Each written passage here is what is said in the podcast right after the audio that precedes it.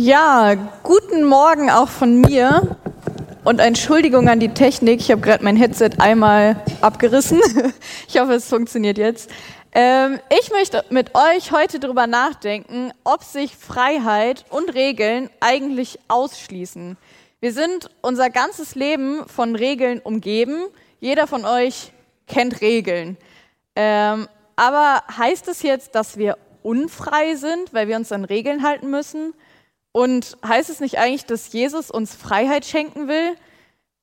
Ähm, was hat das, diese Freiheit von Jesus dann mit den Geboten in der Bibel zu tun?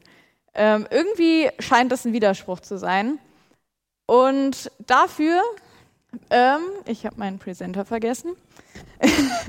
Danke.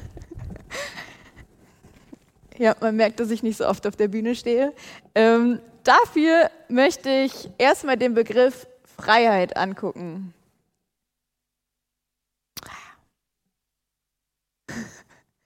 Ja, jetzt klaut super, sorry.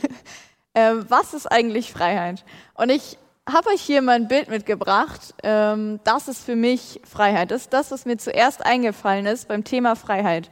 In der Natur sein, möglichst noch auf einem echt hohen Berg, so die Welt darunter sehen und ja, sich Gott einfach ganz nahe fühlen. Am liebsten noch mit Menschen, die mir wichtig sind. Und wenn man Wikipedia fragt, was ist Freiheit oder andere schlaue Seiten, dann ist die Definition schon gar nicht mehr so eindeutig. Ich habe euch die Definition von Wikipedia mal mitgebracht und da heißt es, Freiheit wird in der Regel als die Möglichkeit verstanden, ohne Zwang zwischen unterschiedlichen Möglichkeiten auszuwählen und entscheiden zu können. Der Begriff benennt allgemein einen Zustand äh, in Philosophie, Theologie und Recht der Moderne der Autonomie eines Subjektes. Das klingt ziemlich kompliziert, fand ich. Ähm, einfach gesagt, man kann auch unterscheiden zwischen der Freiheit von etwas und der Freiheit, etwas zu tun, etwas selbstbestimmt zu tun. Ähm, auch in der Bibel spielt Freiheit eine große Rolle. Immer wieder sagt Jesus, dass wir zur Freiheit berufen sind und dass, wir, dass er uns befreit hat. Was bedeutet also diese Freiheit, die Jesus uns geben will? Ähm, als ich die Predigt vorbereitet habe, sind mir verfolgte Christen zum Beispiel eingefallen. Es gibt so viele Christen, die für ihren Glauben richtig leiden müssen, die sogar sterben für ihren Glauben. Und dann frage ich mich, ist das Freiheit? Ähm, um das zu verstehen, müssen wir, glaube ich, ein bisschen tiefer graben. Denn mit Freiheit hängt auch immer Unfreiheit zusammen. Wir Menschen sind von Grund auf von Gott getrennt. Unser Wesen ist so darauf ausgerichtet, sich immer wieder von Gott abzuwenden und falsche Entscheidungen zu treffen. Und das ist das, was die Bibel Unfreiheit nennt. In dem Bibeltext, den Winnie eben vorgelesen hat, in Galater 5, da spricht Paulus genau das an und er sagt seiner Gemeinde, ihr seid zur Freiheit berufen. Christus hat euch befreit. Und ich finde Galater 5 einen richtig schönen Text, weil er gefühlt eigentlich schon die Predigt für sich ist. Ähm, aber ich will noch ein bisschen tiefer gehen. Und zwar, welche Bedeutung haben jetzt Regeln für diese Freiheit? Dazu habe ich euch eine Geschichte mitgebracht. Und zwar, wie viele von euch wissen, arbeite ich gerne mit Kindern und deswegen dachte ich, muss auch eine Geschichte mit Kindern hier rein. Ähm, aber ehrlich gesagt ist sie geklaut und ich habe sie nicht selber erlebt, aber ich fand sie passend. Und zwar, stellt euch vor, zwei Kinder, Kind 1 und Kind 2, spielen im Sandkasten, friedlich miteinander, bis Kind 1 beschließt, das Förmchen, das, was Kind 2 gerade hat, das will ich jetzt haben. Und schnappt sich das Förmchen um damit zu spielen. Kind 2 will aber auch dieses Förmchen haben. Und das artet aus, dass die sich kloppen mit Schaufel auf dem Kopf, weil beide gerade dieses Förmchen haben wollen. Und dann frage ich mich, warum erleben wir bei Kindern so oft so Streitereien um Sachen? Und zwar ist der Hintergrund, Kinder können erst ab vier Jahren sich in andere hineinversetzen. Vorher haben die nur ihre eigenen Bedürfnisse und Wünsche im Blick. Und erst mit vier Jahren lernen wir Menschen, Empathie zu spüren. Und das ist dann ab vier Jahren ein langer Prozess, der oft lebenslang dauert. Also Ich kann nicht sagen, dass ich immer 100% Empathie für meine Mitmenschen habe und meine Bedürfnisse immer hinten ranstelle. Vermutlich ist das auch gar nicht gesund. Aber Bedürfnisse spielen immer eine große Rolle. Und dazu ein kleiner Exkurs in die Sozialpsychologie. Ich studiere Sozialarbeit, deswegen dachte ich, ich muss da auch noch ein bisschen was nicht so theologisches mit rein, weil ich es richtig interessant finde. Und zwar hat Abraham Maslow, der ein sehr berühmter Sozial, ähm, ein sehr berühmter ähm, Psychologe, hat diese Bedürfnispyramide erstellt. Und so ganz kurz gefasst erklärt die, dass wir Menschen unterschiedlich wichtige Bedürfnisse haben. Ganz unten stehen physiologische Bedürfnisse, zum Beispiel, dass unser Hunger, unser Durst gestillt wird. Dann Sicherheitsbedürfnisse, sowas wie Geborgenheit. Das liegt ganz tief in uns drin, dass wir uns geborgen fühlen wollen. Soziale Bedürfnisse. Die wurden, glaube ich, in der Corona-Pandemie teilweise richtig stark eingegrenzt.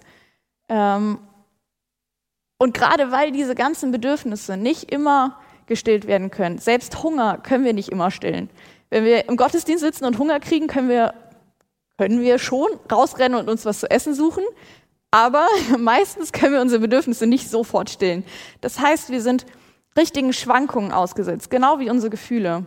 Und deswegen brauchen wir Regeln, die unser Zusammenleben regeln, wenn unsere Bedürfnisse gerade nicht erfüllt sind. Denn ohne Regeln werden wir einfach überfordert. Ähm, das fängt ja schon im Straßenverkehr an. Stellt euch vor, jeder würde auf der Straße fahren, wie er gerade möchte. Nach dem Bedürfnis, oh, ich möchte nach rechts abbiegen und der andere wollte nach links, schon knallt's. Dafür brauchen wir Regeln. Oder Gesellschaftsspiele. Wenn man sich auf einen netten Gesellschaftsspielabend trifft, ja, welches Spiel spielen wir denn? Ja, pff, keine Ahnung, es gibt ja keine Regeln. Schiebt man irgendwelche Hütchen durch die Gegend. Das macht keinen Spaß, wir brauchen Regeln. Ähm, oder vielleicht auch so meine Generation. Ähm, Berufswahl fand ich total schwierig. Ich war so überfordert, einfach weil es so viele Möglichkeiten gibt. Und dann war ich echt glücklich, dass es Einschränkungen gab, dass ich nicht alles machen kann, sondern mich nur zwischen ein paar Sachen entscheiden musste.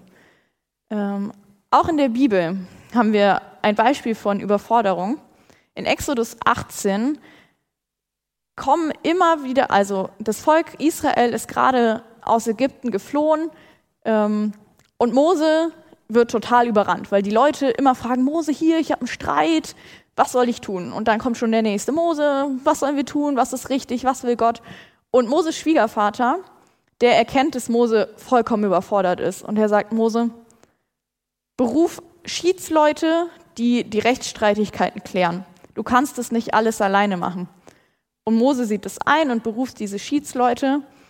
Und kurze Zeit später ruft Gott Mose zum Berg Sinai.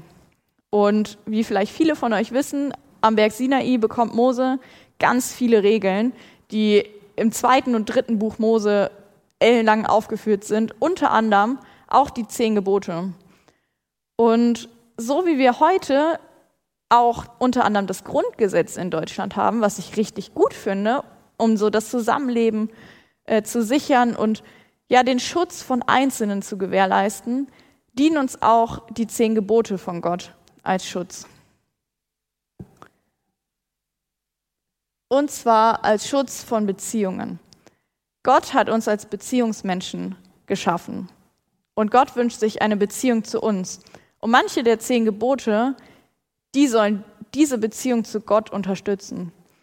Und andere Gebote, die sollen die Beziehung zu uns selber schützen. Wir Menschen sind, würde ich mal sagen, manchmal echt selbstzerstörerische Wesen. Und Gott will uns mit Geboten sagen, hey, ich liebe dich und du darfst dich auch selber lieben. Und untereinander, dass wir untereinander gute Beziehungen pflegen können. Gott ähm, in, in 5. Mose wird deutlich, dass Gottes Gebote dem Leben dienen. Gott gibt uns keine Gebote, um uns irgendwie zu bestrafen oder ja, um uns das Leben schwer zu machen. Ähm, ich habe euch noch ein Bild mitgebracht. Ich weiß nicht, wie gut man das erkennt, aber im Urlaub gehe ich richtig gerne klettern. Und wenn ich in Österreich bin oder irgendwo anders in den Bergen, gehören so Klettersteige mittlerweile dazu. Kurz, Klettersteige sind so vorgefertigte Wander- oder Kletterrouten im Felsen, wo schon ähm, ja so ein Drahtseil gespannt ist, in das man sich mit so einem Klettergurt immer wieder einhaken kann. Und Wenn ich klettern gehe, klar könnte ich auch einfach den Felsen hochklettern, ohne mich zu sichern. Weil manchmal ist es ganz schön nervig, man hat dann hier dieses Seil und dann hat man hier diese Sicherungsdinger ähm, und das ist nicht so ganz frei irgendwie. Aber wenn man abstürzt und sich gesichert hat, fällt man höchstens so zwei, drei Meter tief, bis man in dieses nächste Ding einrastet. Und Gottes Gebote wollen wie so ein Sicherungsseil sein, das uns vor dem Absturz bewahrt. Manchmal ist es irgendwie nervig, aber wenn wir wirklich einen Fehler machen, dann können uns diese Gebote sichern. Oder noch ein anderes Bild, auch aus der Natur. Ähm, ich weiß nicht, wer von euch schon mal in Norwegen war, aber das ist der Preikestolen und da gibt es wirklich kein Geländer. Das sieht man nicht nur nicht, da ist wirklich keins. Das ist so ein Felsen, der in den Fjord rausragt. Und als ich da vor ein paar Jahren war, war das schon so eine Überwindung, sich an den Rand zu setzen, weil ich habe vorher gegoogelt, da stürzen Leute runter, da sterben Menschen. es war nicht so schlau, das vorher zu googeln. Ähm, und Gott will aber so ein Geländer sein, dass unser Leben nicht wie dieser Stein ist, wo wir immer Gefahr laufen, irgendwie aus Versehen rückwärts darunter zu stürzen oder so, sondern er will uns Orientierung geben und Schutz mit seinen Geboten. Und ja, oft machen wir Sachen in unserem Leben falsch und oft gibt es auch Verletzungen in unserem Leben. Das, davor bewahren uns auch Gottes Gebote nicht. Aber vor den schwierigen, wirklich schwierigen Sachen, äh, vor den wirklich schwierigen Fehlern, wo vor allem Beziehungen kaputt gehen, davor wollen sie uns bewahren. Im Korintherbrief sagt Paulus, euch ist alles erlaubt, aber nicht alles ist gut. Und das finde ich auch irgendwie befreiend zu wissen, Gott will uns wirklich nicht einschränken. Ähm, und Paulus fordert uns im Korintherbrief auf, dass wir an die anderen denken sollen, statt unsere eigenen Bedürfnisse in den Vordergrund zu stellen. Ich finde es ganz schön oft irgendwie schwierig, vor allem diese Angst zu kurz zu kommen. Die steckt immer in uns Menschen drin. Ähm, vor allem, wenn unsere Bedürfnisse nicht gestillt sind. Also selbst wenn das Oberste auf dieser Bedürfnispyramide gerade nicht gestillt ist, dann drängen sich unsere Bedürfnisse so in den Vordergrund und es ist echt schwierig, die zurückzustellen. Ähm, dazu so ein Beispiel. Ähm, früher mit meinem Bruder, die Beziehung war nicht immer so gut und wir haben dann unseren Nachtisch Gramm für Gramm abgewogen, dass jeder wirklich genau gleich viel, keine Ahnung, Wackelpudding oder Schokopudding bekommen hat. Einfach weil wir es nicht geschafft haben, dem anderen mal ein Gramm mehr zu gönnen. Ähm, Mittlerweile kriegen wir das hin. Und ja, Jesus wurde gefragt, was ist das wichtigste Gebot? Und auch das hat Paulus im Galater 5 schon gesagt. Aber ich habe, also das steht echt oft in der Bibel. Und in Markus 12 steht es auch nochmal, liebe Gott von ganzem Herzen, mit ganzem Willen, mit ganzem Verstand und mit aller Kraft. Und das zweite Gebot ist, liebe deinen Mitmenschen wie dich selbst. Und da sind eigentlich drei Gebote drin. Einmal Gott lieben, seinen Nächsten lieben und sich selbst lieben. Und wenn ihr euch erinnert, das sind genau die drei Sachen, die Gott mit den zehn Geboten unter anderem schützen will. Ähm, das heißt, dieser Bogen spannt sich von den zehn Geboten bis jetzt zu den wichtigsten Geboten weiter. Und deswegen können wir zum Beispiel die zehn Gebote als ja kleinere Regeln sehen. So, Gott sagt, wir sollen unseren Mitmenschen lieben. Ja, wie denn? Zum Beispiel, indem wir nicht lügen. Oder zum Beispiel, indem wir nicht eifersüchtig sind.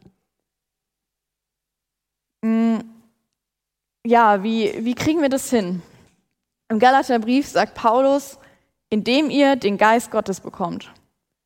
Ich habe noch dieses Bild vom BU-Abschluss im Kopf ähm, wo diese schwarze Jacke mit all den schlechten Dingen ans Kreuz gebracht wurde und Simon dann diesen weißen Mantel angezogen hat. Ähm, und das sind genau diese Früchte des Geistes, die wir bekommen, wenn wir uns an Jesus wenden. Und ich fand dieses Bild mit den Jacken echt gut, deswegen habe ich es nochmal erzählt, ähm, weil dazu will Gott uns einladen, dass wir wirklich, ja, Untreue, Streit, Neid, dass wir das ablegen und zu ihm bringen. Und dass wir dann Freundschaft und Frieden und Treue und Liebe anziehen. Genau die Dinge, die für unsere Beziehungen mit anderen Menschen so wichtig sind. Ähm, genau, Jesus will, ah, doch noch nicht. Jesus will nicht die Regeln, die Gott uns gegeben hat, aufheben, sondern uns helfen, sie zu erfüllen. Zum Beispiel, indem er uns auch echte Vergebung ermöglicht. Beziehungen können nur mit Vergebung heilen und ganz bleiben. Und indem Jesus uns seinen Geist geben will. Wir sind Beziehungsmenschen und Gott weiß das, weil er hat uns schließlich so geschaffen. Und deswegen gibt er uns Regeln, damit unsere Beziehungen gesund sein können. Echte Freiheit ist also nur mit Gesetzen möglich. Und Ganz praktisch heißt es, dass wir seine Gebote annehmen dürfen. Wir dürfen immer entscheiden, kann ich das gerade ausführen, kann ich das gerade nicht ausführen. Aber wir sollten diese Schutzfunktion im Hinterkopf behalten. Gott will uns nicht geißeln und in irgendwelche Bahnen reinstopfen, sondern er will dieses Sicherungsseil sein. Und ja, ich lade euch so für den Alltag ein, mal zu überlegen, wie kann ich diese zwei Gebote oder diese drei Gebote umsetzen? Jeder von euch kennt seine Mitmenschen am besten und sein Umfeld am besten. Deswegen habe ich jetzt nicht so genaue Strukturen, aber wir können überlegen, wie kann ich in meinem Alltag Gott die Ehre geben? Wo kann ich vielleicht in meiner Gottesbeziehung arbeiten? Wo ist es gerade dran? Und wie kann ich zu mir selber ähm, mir mal was Gutes tun? Wie kann ich anfangen, mich selber zu lieben? Jeder weiß auch bei sich selbst am besten, was mag ich an mir, was mag ich an mir nicht. Ähm, wo kann ich an den Dingen arbeiten, die ich nicht mag? Und das Dritte, die Beziehung zu unseren Mitmenschen.